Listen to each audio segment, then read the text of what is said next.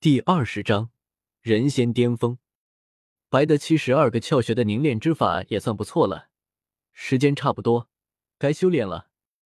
此地的城主已经被收服，周通完全能在此地修行，而且此地城主书房之中的书籍也颇多，正好可以进一步的在这里提升底蕴。周通直接盘坐在原地。心中静静的思索，参悟现在如来经之中的窍穴凝练之法。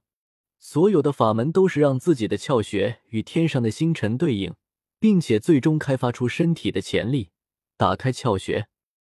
轰隆！同时，在周通参悟着这些经奥义的时候，周通的神魂念头也化作了一尊威猛至极的大佛，一种称霸现在、把握现在的真意在他心间流转。这便是过去如来佛，过去不重要，未来也不重要，最重要的便是把握现在。现在佛居三世佛的中央，力量无穷，称霸现在。周通心中渐渐浮现出一丝明悟。现在如来经的这种现在之意，倒是我本尊当初开创的遮天法经奥义有异曲同工之妙。他修炼了过去弥陀经，如今在参悟现在如来经。顿时令他对大禅寺的过去、现在、未来三种意境都有了一个更深的了解。而遮天法中，同样也有过去、现在、未来三种意境，那便是道宫之中的是我、本我、道我。周通本尊道宫的经主旨就是过去的我为今生诵经，现在的我天下无敌，未来的我永恒不灭。现在如来经的经奥义。明显和周通遮天法的道功经奥义不谋而合，都是把握现在天下无敌之意。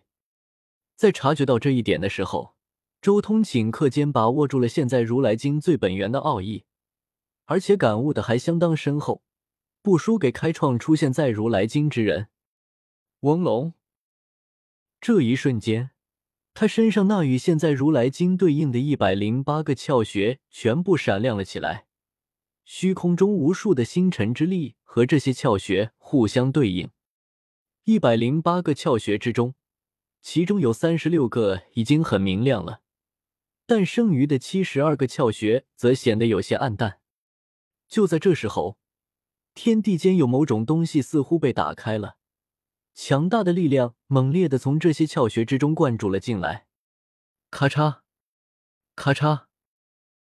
一声声骨骼震荡的声音传来，周通浑身上下骨骼、筋肉、脏腑、骨髓都在震荡，同时，身上那一百零八个窍穴刹那间全部打开，且每一个窍穴之中都喷出了一道道如云似雾、有形却又像是无形的东西，最后，这一切都凝聚成了一尊尊神灵的模样，周身百窍，窍窍有神灵，成了。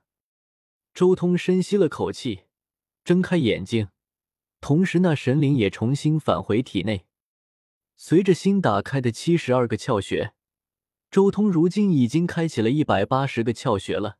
每一个窍穴之中都居住了一尊神灵，一共是一百八十尊。但他知道，只要自己稍微一提权意，所有的神灵都会不停的汲取虚空中的一些力量。让自身的使得自己肉身周围环绕着一些玄妙的神通，且多开了七十二个窍穴之后，神通的力量更加可怕了。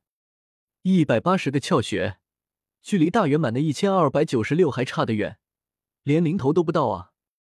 周通心中微微一叹。其实给他时间，他完全能自行慢慢领悟出全部的窍穴之法，但他现在欠缺的就是时间。他需要和这个时代的义子争夺时间，所以需要去收集前人的手段。义子其实并不一定是弘毅，也有可能是其他人。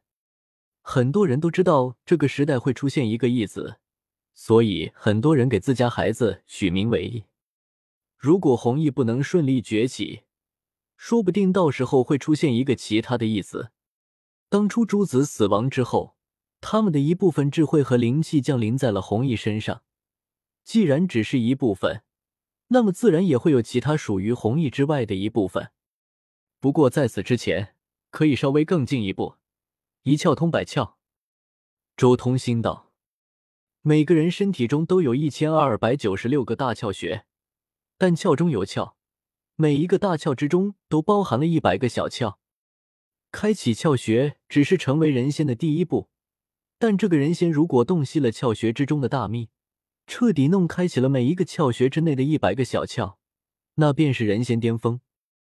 只是，想要开启大窍之中的小窍，除去力量之外，还需要一定的境界，也就是权益要修炼到一定程度。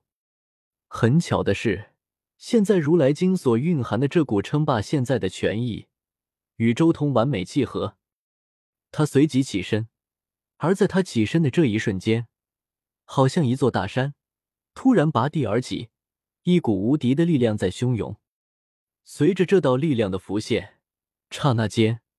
周通身后竟然也出现了一个现在如来佛的虚影，虚影一出现，便宛如天佛降世一般，直接在虚空中掀起了一道道巨大的涟漪，虚空都被这股可怕的力量所搅动，形成一滚滚波涛，向着四面八方传递出去，如惊涛拍岸，能量瀚海席卷苍穹，浩瀚的力量，凛然的神威。